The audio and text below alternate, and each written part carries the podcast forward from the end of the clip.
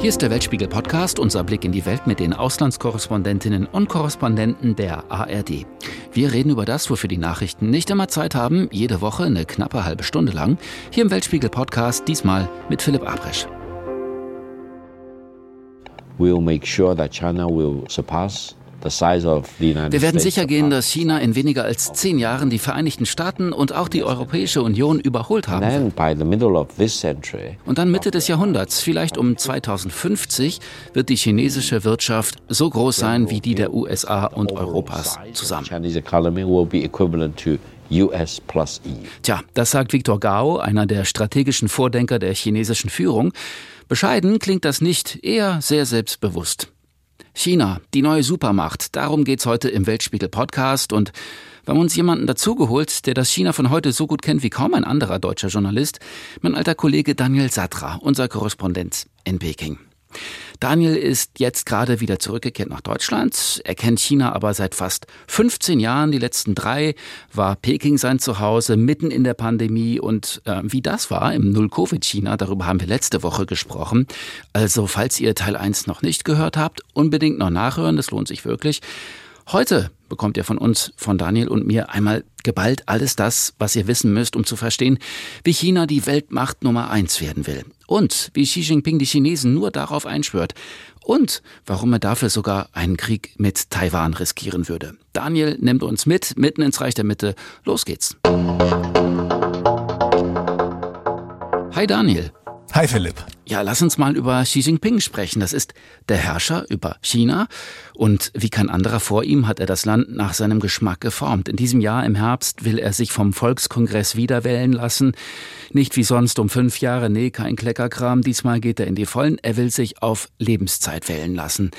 Der ist ja jetzt schon seit zehn Jahren Staatspräsident. Was würdest du sagen? Was hat Xi in den letzten Jahren geschaffen? Wie hat er das Land verändert?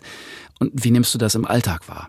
Für uns Journalisten ist es sozusagen, und, und, das ist auch der Vergleich von 2009, 2010, als ich das erste Mal hier war und jetzt, äh, 12, 13 Jahre später, dass Xi Jinping dieses Land in einem Maß geprägt hat, äh, das sich sozusagen äh, dem Westen und westlichen Journalisten äh, so stark verschließt, wie ich es noch nie zuvor gesehen habe. Es ist, wenn man Beispiel 2009 zu einem Wirtschaftsthema hier an einer Uni einen, einen Fachmann, eine Fachfrau gesucht hat, Professor, Professorin für Volkswirtschaft, dann hat man einen Interviewtermin bekommen und konnte mit denen sprechen über die Wirtschaftsaussichten, über die Situation.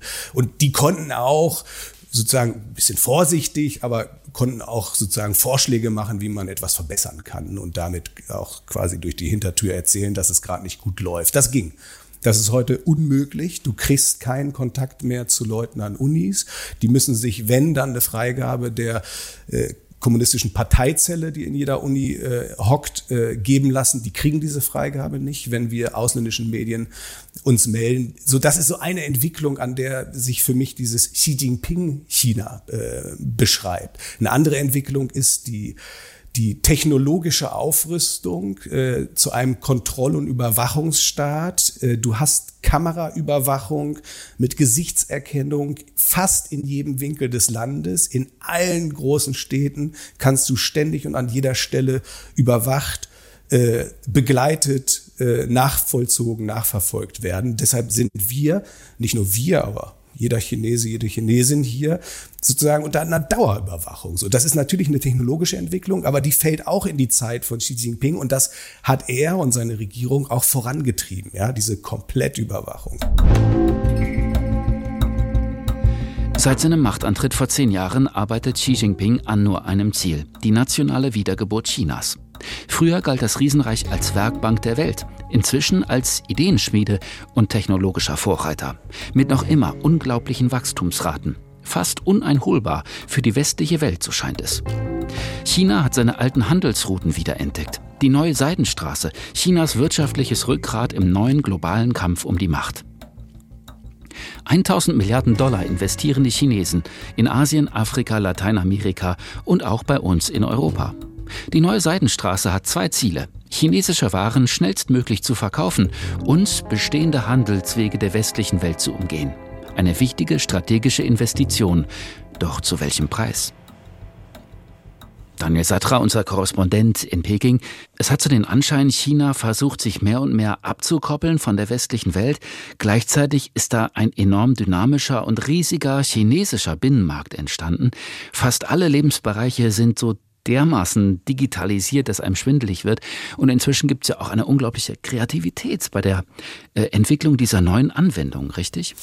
Ja, das ist natürlich fantastisch, sich das hier anzuschauen und zu gucken, was die hier äh, voranbringen. Die, die Grundlage, die China hat, äh, um technologische Entwicklung, also computergestützte, datengestützte Entwicklung voranzutreiben, ist natürlich eine Bevölkerung mit 1,4 Milliarden Menschen äh, und einem gleichsam, ich sage mal, wenn man es mit der EU vergleicht, und auch in der Umsetzung, wie es hier angewandt wird, einen sehr geringen Datenschutz. Ja, das heißt, die Daten, die diese Menschen mit ihren Handys, mit ihren Computern erzeugen, die können hier Unternehmen sammeln und damit Big Data arbeiten, äh, darauf auf dieser Datengrundlage auch ihre künstlichen Intelligenz-Apps trainieren und du merkst, dass, äh, dass sie damit natürlich erfolgreich sind. Jetzt gibt's natürlich auch da wieder einen Haken, wenn du sozusagen Daten erfasst in rauen Mengen ähm, und in einem Land bist, wo das letzte Wort immer die kommunistische Führung hat, dann ist natürlich der Schutz dieser Daten äh, überhaupt nicht gegeben. Die Gesetzgebung hier in China mit dem, äh, mit dem Cyber Security Gesetz äh, ermöglicht es äh, chinesischen Behörden immer und auf jedes Unternehmen und ihre Daten zuzugreifen. Insofern äh, kann man auch sagen, ja, diese technologischen Erfolgsgeschichten, die auch staatlich gefördert wurden, äh, denen auch Raum gegeben wurde, sich zu entwickeln zu Hightech-Konzernen, äh, davon profitiert auch wieder der Überwachungsapparat der kommunistischen Führung. Ja, das ist sozusagen intern, ähm, äh, ist das ein Geben und Nehmen. Das sind ja zum Teil auch sehr erfolgreiche Produkte, die wir hier im Ausland nutzen. Ähm, WeChat zum Beispiel, TikTok. Klar, das sind, äh, das sind Erfolgsprodukte, die ich äh, finde, man sich immer sehr genau anschauen muss. Ist es, sind Apps wie WeChat, also Kommunikationsplattform, WhatsApp. WhatsApp, aber da ist noch viel mehr drin. Da kannst du, da, das ist sozusagen ein etwas größeres Universum. Äh, nicht umsonst hat äh, Tesla-Chef Elon Musk äh, schon mal davon gesprochen, dass man eigentlich äh, auch in diese Richtung mal denken könnte. Also die sozusagen die äh, innovativen Köpfe auf der Welt sehen schon, was hier auch für innovative Produkte äh, sozusagen hergestellt und verbreitet worden sind. Aber mh, mm, ich sag mal so, wenn ich in Deutschland bin, werde ich dann WeChat nutzen. Ähm, habe ich Vertrauen darauf, dass meine Daten dann sicher sind? Bin ich als Journalist, der zuvor in China war, nicht vielleicht trotzdem dann noch weiter im Fokus der Behörden auch dort? Also ich bin, ich bin da sehr skeptisch, dass das etwas ist, was, was, was sozusagen eine einfache Verbreitung im, im Westen findet, weil wenn es die, wenn es sozusagen die Benchmark des guten Datenschutzes in der EU nicht nimmt, wenn, wenn es diese Ziele nicht erreicht und, und da kein Vertrauen herrscht, dann sind diese Produkte auf dem Weltmarkt nicht zumindest überall erfolgreich, ja, vielleicht noch in angrenzenden Ländern in Asien, aber in der EU, WeChat, ich sehe es nicht. Mhm. Man hat den Eindruck, in China gibt es sowas wie ein Tauschgeschäft. Man verzichtet auf die individuelle Freiheit, wie man sie vielleicht aus dem Westen kennt, aber dafür gibt es ein Versprechen, ein Versprechen auf Wohlstand. Das ist sozusagen der unausgesprochene Vertrag zwischen dem Staat und seinen Bürgern. Würdest du sagen, funktioniert dieser Vertrag in Zeiten von Corona noch? Ja, das ist auf jeden Fall das, was auf was was gewaltig unter Druck geraten ist. Dieses Wohlstandsversprechen, das ähm, dass die KP-Führung hier seit Jahrzehnten ausgibt und äh, damit signalisiert, wir kümmern uns darum, dass es jedem immer schrittweise ein bisschen besser geht. Jedes Jahr wirst du wieder ein bisschen äh, ein, ein, ein komfortableres Leben haben. Ja, also vor 20 Jahren bist du noch Fahrrad gefahren, dann mit dem E-Scooter und mittlerweile hast du einen Tesla. Guck mal, wir schaffen es, ja wir schaffen es, dieses Land voranzubringen und damit den Wohlstand der Einzelnen. Ja, die, diese Grundlage, das ist quasi die Geschäftsgrundlage, warum die, warum, so stellt sich das die KP-Führung, denke ich, vor, äh, die Menschen nicht gegen diese Regierung vorgehen, äh, es keine Revolten, keine Rebellion, keine, keine, keine Umsturzversuche gibt. Ähm, gerät das unter Druck? Ja, ich glaube ja. Wir sehen jetzt, dass seit Corona die Menschen, die eh schon wenig Geld hatten im Land, noch weniger Geld haben. Dass die Wirtschaft in vielen Bereichen immer wieder abgewürgt wird, wenn harte Lockdowns kommen, dann werden auch nicht nur Leute in Wohnungen gesperrt, sondern die gehen dann auch nicht mehr in die Fabrik zum Arbeiten. Dann die, sind Fabriken stehen still. Dann gibt es keine Lkw-Fahrer mehr, die durch die Landschaft fahren. Dann äh, kommt in den Häfen nichts mehr an. Wenn in den Häfen nichts ankommt, was in Europa oder in den USA verkauft werden kann als chinesische Ware, dann gibt's auch kein Geld. Ja, also das, das ist ein, das ist ein ziemlich bitterer Kreislauf, dieses Null-Covid hier so durchzuziehen und die Wirtschaft damit auch zu drücken. Das ist der Regierung klar. Sie weicht aber stand jetzt nicht vom Kurs ab. Und was bedeutet das dann für die Zufriedenheit der Menschen? Ich habe mit einer chinesischen Bekannten gerade jetzt gesprochen, die sagte, auch total zerknirscht und frustriert, ähm, die sagte, wir sind im Stadium der Toleranz. Und ich meinte, wie der Toleranz? Ja, wir tolerieren das noch, was die Regierung macht. Aber die Betonung war sozusagen auf dem noch. Jetzt ist so die Frage, was können denn die Leute machen? Ja, also gegen eine Regierung, die sozusagen mit allen Mitteln der Kontrolle und Überwachung gerüstet ist. Hier wird ja alles, was Kritik ist, sofort wegzensiert, entdeckt und jeder auf jeden, der sich sozusagen kritisch äußert, wird sofort Druck ausgeübt. Insofern, die Menschen sind hier in einer Klammer, ja, und äh, noch tolerieren sie es, aber sie wissen auch, selbst wenn sie es nicht mehr tolerieren würden, werden ihnen die Hände gebunden. Wer den Machtanspruch der kommunistischen Partei in Frage stellt, wird einen Kopf kürzer gemacht, er wird drangsaliert.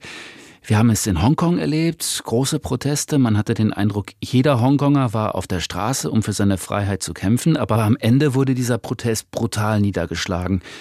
Wie würdest du die Stimmung in Hongkong beschreiben? War das abzusehen?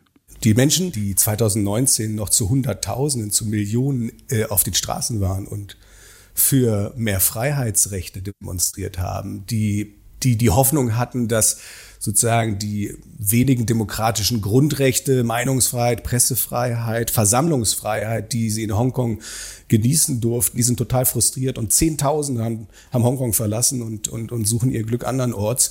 Das war am Anfang der harte Polizeieinsatz und danach hat die kommunistische Führung in Peking einfach ein Gesetz erlassen, das nationale Sicherheitsgesetz, ein Gesetz voller Gummiparagraphen, in denen so drin steht, Staatsfeinde, Terroristen, Kollabor Kollaborateure mit fremden Mächten, dieses Gesetz zu erlassen und damit jedem das Signal zu geben, egal was du tust, egal ob du einen Post schreibst, ob du einen Artikel schreibst, ob du Demo, eine Demo veranstaltest, du wirst unter diesem Gesetz immer abgeräumt werden können und es sind immer nicht Geldstrafen oder vielleicht mal ein bisschen Sozialarbeit, sondern es sind immer drohen jahrelange Haft bis zu lebenslang. Äh, das hat allen klar gemacht, hier regiert nur einer und das ist die kommunistische Führung in Peking. Äh, alle, alle Ideen, alle Hoffnungen auf mehr Freiheiten sind beerdigt. Hier geht es jetzt nur noch zu und das sagen dann die Leute, ja, ist ja wie auf dem chinesischen Festland. Wir haben ja uns, uns wurden alle Freiheiten genommen.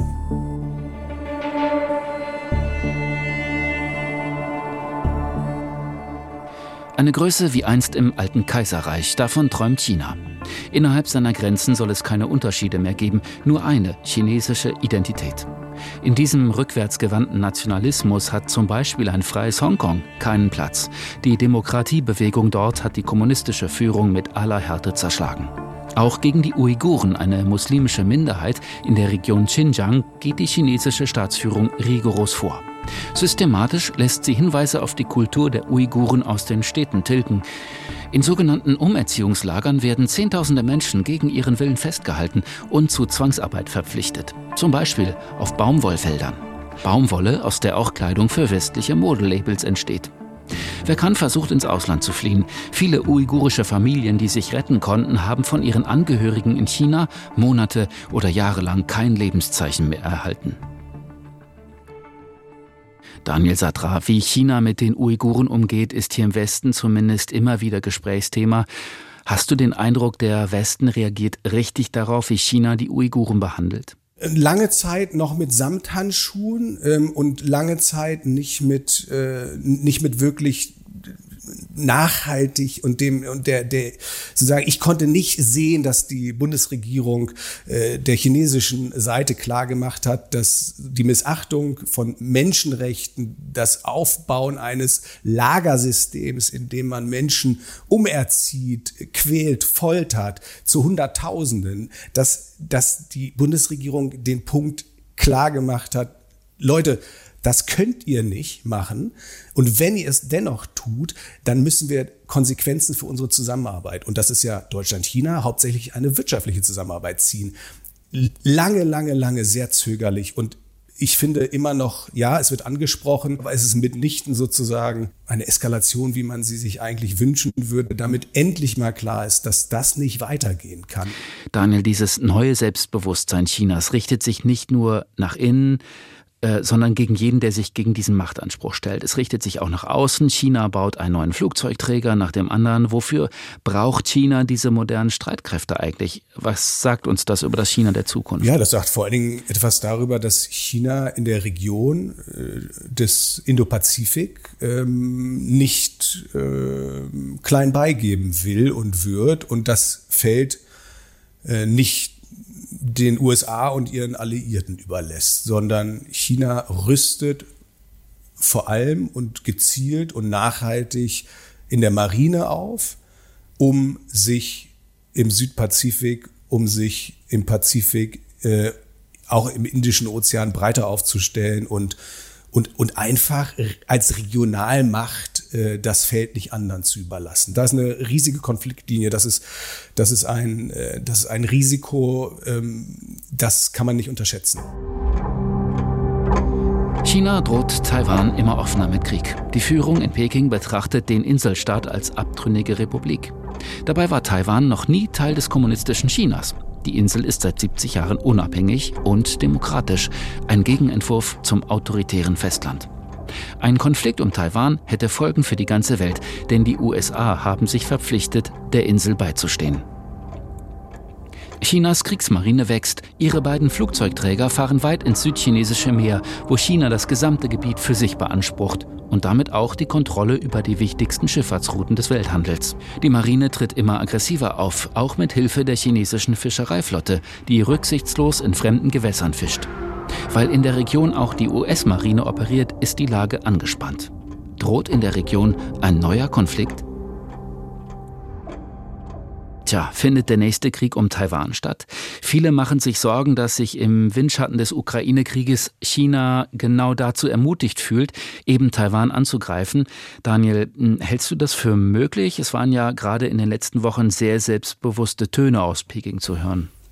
Ja, absolut. Also die Politik ist klar. Die, ähm, das, äh, das Ziel ist, äh, dass die äh, demokratische Insel Taiwan unter die Herrschaft der kommunistischen Führung gestellt werden soll über kurz oder lang. Das ist quasi oberste Anordnung von Xi Jinping. Und jetzt stellen wir uns alle die Frage, äh, wird es passieren? Und wenn ja, wann wird es passieren? Und wie wird es passieren? Ja, ist es eine militärische Invasion? Ist es ein, äh, ein wirtschaftliches Ausbluten? Ist es ein, äh, ist es vorstellbar, dass, dass sich politisch die Stimmung in Taiwan dreht und vielleicht eine Mehrheit an irgendeinem Zeitpunkt sagt, ja doch, wir möchten unter die kommunistische Herrschaft gestellt werden. Darin sehen wir unsere Zukunft. Das ist alles eine Frage auf dem Zeitstrahl der nächsten zehn Jahre, die ist total schwer zu beantworten, welche Richtung das nehmen wird. Klar ist, und das ist ein großer Unterschied zu der russischen Invasion in der Ukraine, dass Taiwan äh, mit den USA einen starken militärischen Verbündeten hat und die USA in den vergangenen Jahren auch immer wieder betont haben, dass sie dieses Land äh, gegen jede Anfeindung unterstützen werden mit militärischer Rüstung. Das tun sie seit Jahrzehnten. Und dann ist die Frage, wie weit würden die USA gehen, sollte es einen Angriff auf Taiwan geben durch die Chinesen? Ähm, schicken sie dann Verbände. Das ist so schwer zu sagen. Mit keinem Experten, mit dem ich darüber spreche, äh, habe ich je den Eindruck, dass, dass wir da irgendwie schon nah dran sind, dass es diesen Angriff geben könnte. Äh, aber auch wiederum äh, hat keiner so eine richtige Einschätzung, über wie viele Jahre sprechen wir da eigentlich. Mhm. Tja, es gab auch mal andere Zeiten, da haben sich China und Taiwan deutlich besser verstanden. Ist noch gar nicht lange her, da durften chinesische Touristen erstmals seit dem Bürgerkrieg wieder durch Taiwan reisen. Riesige Reisegruppen, Buskolonnen, die sich durch die wunderschöne Bergwelt von Taiwan geschlängelt haben. Und wir beide haben das ja auch hautnah miterlebt. 2009, da warst du, Daniel, zum ersten Mal Korrespondent in China. Ich war zu dieser Zeit im Studio Tokio für Taiwan zuständig. Und da gab es diesen Schwimmwettbewerb zwischen dem chinesischen Festland und einer Insel, die zu Taiwan gehört. Chinmen heißt die. Nur ein paar Kilometer voneinander entfernt. Und da sind dann Chinesen und Taiwaner gemeinsam jedes Jahr im Juli um die Wette geschwommen. Ich habe mal im Archiv gekramt, weil das war wirklich einer meiner liebsten Drehs. Und unser gemeinsamer Beitrag aus 2009, hier kommt er. Hören wir mal rein. Getümmel statt Grenzschutz. Chinas Polizisten schauen zu, wie sich 200 Schwimmer ins offene Gewässer in der Straße von Taiwan stürzen.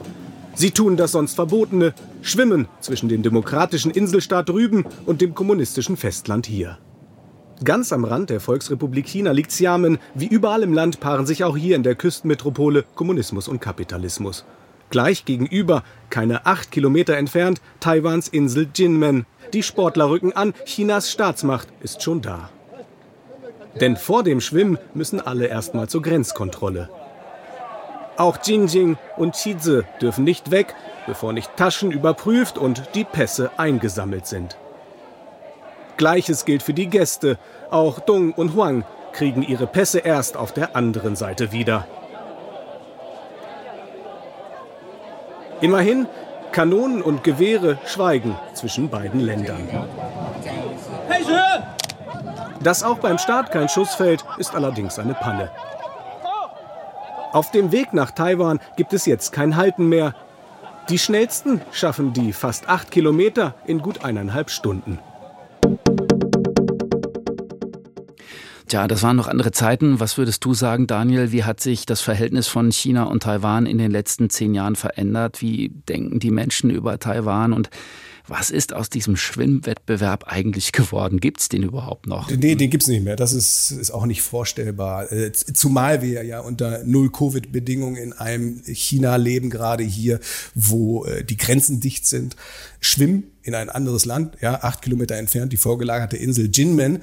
Äh, das, das, das, das geht allein aus chinesischen Seuchenschutzgründen schon nicht. Aber auch politisch hat sich das in den vergangenen Jahren leider so verdüstert, dass äh, solche ähm, äh, Völkerverständigungs-, Freundschaftsveranstaltungen, ähm, die sind abgeräumt. Da ist, da ist, da ist nichts oder wenig übrig. Ja, aber was passiert bei den Menschen? Wie, wie, wie denken die über Taiwan? Das ist ganz interessant. Ich glaube, wenn du, wenn du unten in Xiamen, was zu der Provinz Fujian gehört, äh, die quasi äh, auf der Landseite, auf der Festlandseite am nächsten an äh, Taiwan dran ist, wenn du da mit Leuten sprichst, dann kennen da sogar viele Leute, Menschen in Taiwan. Es gibt Verwandtschaftsbeziehungen. Dann ist der eine Onkel, der lebt in Taiwan, der kommt regelmäßig zu Besuch. Gut, das hat jetzt seit zweieinhalb Jahren in der Pandemie auch nicht mehr stattgefunden, aber die haben dann Bezug. Und äh, wenn du die fragst, dann sagen die, ja, das sind ja das, die, die gehören ja zu uns, ja. Das sind ja, das sind ja quasi unsere Brüder und Schwestern. Äh, wir sind ja, wir sind ja alles Chinesen und viele, mit denen ich gesprochen habe, ist äh, völlig klar Taiwan Taiwan gehört äh, mit zur kommunistischen äh, Idee Chinas, eines Großchinas, äh, was sich in der Region weiter ausbreitet. Äh, zumindest wenn es darum geht, seinen Einfluss in Hongkong und Macau äh, äh, knüppelhart durchzusetzen und dann als nächstes eben auch Taiwan unter, seinen, unter seine KP-Führung zu stellen. Daniel Satra, unser Korrespondent in Peking. Wer ins Ausland geht, das ist jedenfalls meine Erfahrung, der lernt vor allem etwas darüber, wo er herkommt. Nach deinen Jahren in China kehrst du jetzt nach Deutschland zurück. Mit welchem Gefühl kommst du wieder nach Hamburg? Oh, ich habe, glaube ich, äh, ich dieses Null Covid hier äh, hinter mir zu lassen und die die, die neue Freiheit ja in Deutschland, in Europa, also eigentlich überall auf der Welt, ja, äh, also mal China jetzt den Rücken zu kehren und da draußen mal durchzuatmen, da, das, das glaube ich, da, das freue ich mich total. Das ist so, so ein krasser Kontrast. Also das ist, da bin ich auch richtig gespannt drauf. Ja, zwei Jahre, vier Monate ununterbrochen in China. Ich habe natürlich auch überhaupt gar kein richtiges Gefühl. Ja, wie geht's euch da drüben? Was habt ihr durch durchlitten erlebt und äh, wie wie habt ihr jetzt auch wie geht ihr mit der Öffnung um? Das muss ich jetzt alles nachholen, muss ich alles verstehen, muss ich muss ich nachfühlen am eigenen am eigenen Leib und die hier diese Unberechenbarkeit, dieses Gefühl der, des Ausgeliefertseins äh, loszuwerden, da, das, das wird auch toll. Also insofern, ich freue mich auf Freiheit. Dann gibt es ja sicherlich auch Dinge, die du liebgewonnen hast in China. Was wird mutmaßlich das Härteste für dich sein bei der Rückkehr? Was wird dir fehlen? Oh, ich glaube, ich werde vom chinesischen Essen träumen. Das war auch damals 2009, 2010 so, als ich dann zurückkam. Da bin ich, also es waren wunderschöne Träume, ja. Ich bin aufgewacht, ja, und hatte diesen Geschmack am Gaumen von diesem Leckeressen, was man hier überall kriegen kann. Und Sichuan. das hat ich Pfeffer, Chili. Sichuan Pfeffer, Chili und, und also alles, ja. Äh, wirklich äh, fantastische Köche hat das Land. Äh, das werde ich, werde ich vermissen. Und auch journalistisch ist, ist natürlich hochspannend, was hier passiert, weltpolitisch, aber auch innenpolitisch. Das, ich finde, es gibt kein Berichtsgebiet, was spannender ist als das chinesische Festland. Und was ich auch ähm, was auch so in diesen Kontrasten, du kannst es so in diesen Kontrasten erleben. Weißt du, wir sind jetzt hier Downtown Peking und hier sind die Glitzerhäuser, die Glaspaläste, die, die Hochhäuser, das Moderne. Und du fährst eine halbe Stunde äh, nach Osten bis hinterm fünften, hinterm sechsten Stadtring. Äh, und da ist es dann einfach äh, plattes Land, Dorf hier kostet die Nudelsuppe fünf Euro umgerechnet, da kostet eine ähnliche Nudelsuppe dann nur noch ein Euro. Und dieses, dieses Gefälle, das ist als Reporter unglaublich spannend für uns, die wir viel Video machen, die wir drehen. Natürlich, das sind Sachen, die kannst du im Kontrast erzählen. Das sind Bilder. Und was mir auch fehlen wird, vielleicht noch als letztes, ähm, hier gibt's so, so eine Haltung eines, eines sozusagen schönen Alltagspragmatismus. Hier wird alles so ein bisschen lax, so, so, so, so, das, der Begriff dafür ist Chabodor, das heißt so ungefähr, ne? Also nicht, nicht halb, nicht ganz, ja. Äh, wird das gemacht. Also wenn hier ein Handwerker kommt, da, da wirst du, kannst du als Deutscher, sozusagen als Mensch, der in Deutschland sozialisiert ist und gelernt hat, wie es anständig geht, ja, da, da drehst du durch, weil dann hängt alles schief, ist alles nur so ungefähr zusammengeflickt, da wird noch mit dem Lappen irgendwas festgebunden, noch ein bisschen Puppel und Pateks dran und dann hält das schon, äh, bis in zwei Jahren das alles wieder zusammenbricht. Also das werde ich auch vermissen, dieses, die machen sich hier auch mal locker und kommen irgendwie trotzdem weiter. Ähm, und so ein bisschen Chabodor, das, äh, mal gucken, ob ich mir das rüber retten kann, ja. Also ich kann dich beruhigen, Popel und Patex haben wir hier auch und was wir hier auch haben, Bargeld. Wir haben noch nicht über Bargeld geredet. Da sagst du was. Bargeld ist, äh, das ist ein Thema. Äh, ich habe jetzt, das ist wirklich, Angst ist jetzt übertrieben, aber ich habe jetzt äh, drei Jahre, lag mein Portemonnaie hier im Schrank. Ich hatte kein Portemonnaie. Hier habe ich alles gemacht über meine Apps, äh, mit denen man bezahlen kann. Und äh, selbst der, der, der Straßenmusikant, äh, der hier vorne an der Straße manchmal abends sitzt ähm, und, und musiziert, der hat so einen QR-Code. Den scanne ich, äh, dann öffnet sich meine App, ich gebe den Betrag ein, drücke OK, bums, hat er sein Geld. Und so bezahlst du hier alles. Ähm, das heißt, ich hatte einen Schlüssel und ich habe ein Handy. So, und dann manchmal noch eine Powerbank, weil wenn das Handy tot ist, dann ist nicht gut, ja. Kannst du weder deine Corona-App vorzeigen, noch kannst du irgendwas bezahlen. Also, das sind die Sachen, die ich, äh, die ich sozusagen in der Hosentasche habe und äh, das Portemonnaie äh, hat ausgedient, weil ich hier einfach nicht mit Bargeld zu tun haben muss. Und in Deutschland, ja, ich bin gespannt, du. Äh, ich bin wirklich gespannt, wie viele Bezahl-Apps es schon gibt, äh, ob ich damit überall bezahlen kann und ob ich versuchen kann, quasi aus meinem chinesischen Bezahlmodus ohne Portemonnaie und Bargeld äh, durch, durch, durchs Leben zu kommen oder ob ich dann doch wieder irgendwo an irgendeiner Tankstelle in Norddeutschland wieder, wieder ein paar Scheine brauche. Ja. Es gibt auch sehr schöne Portemonnaies, lieber Daniel.